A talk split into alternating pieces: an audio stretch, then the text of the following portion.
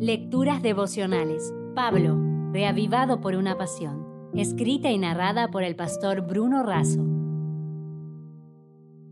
Hoy es 8 de julio, fiesta en el cementerio. En Efesios 2.1 leemos, Él os dio vida a vosotros cuando estabais muertos en vuestros delitos y pecados. Efesios 2 es un capítulo espectacular, más aún recordando que fue escrito desde la prisión. Sin quejas ni reclamos, escribió palabras de esperanza y de ánimo. En este capítulo seis verdades profundas destacan el amor de Dios por nosotros.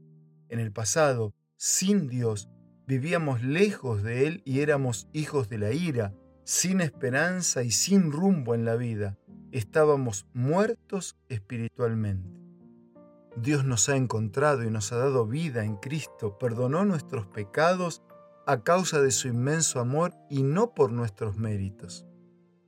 Somos salvos por la gracia como don de Dios, de tal forma que nadie debe creer que tiene algún mérito en la salvación.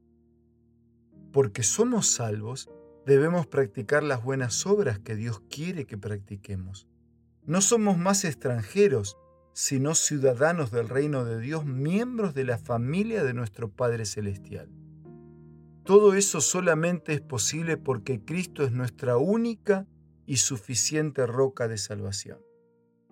Se cuenta que un joven Martín Lutero caminaba por los densos bosques alemanes buscando paz cuando comenzó una fuerte tormenta con rayos, vientos y copiosa lluvia.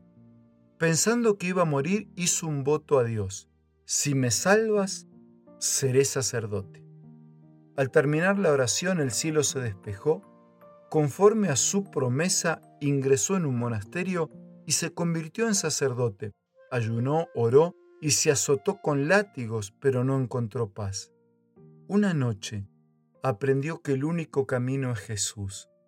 Leyó que Dios nos ama y que dio a su Hijo, y que si confesamos los pecados, Él nos perdona.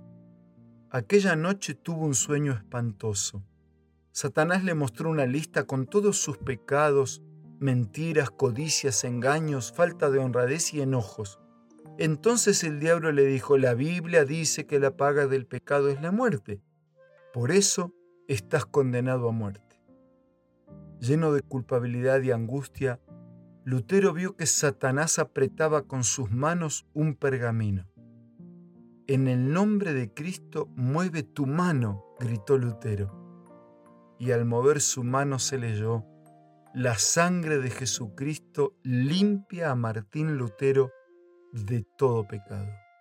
Sí, amigos, como con Pablo, los gentiles, Lutero o nosotros, el enemigo nos acusa.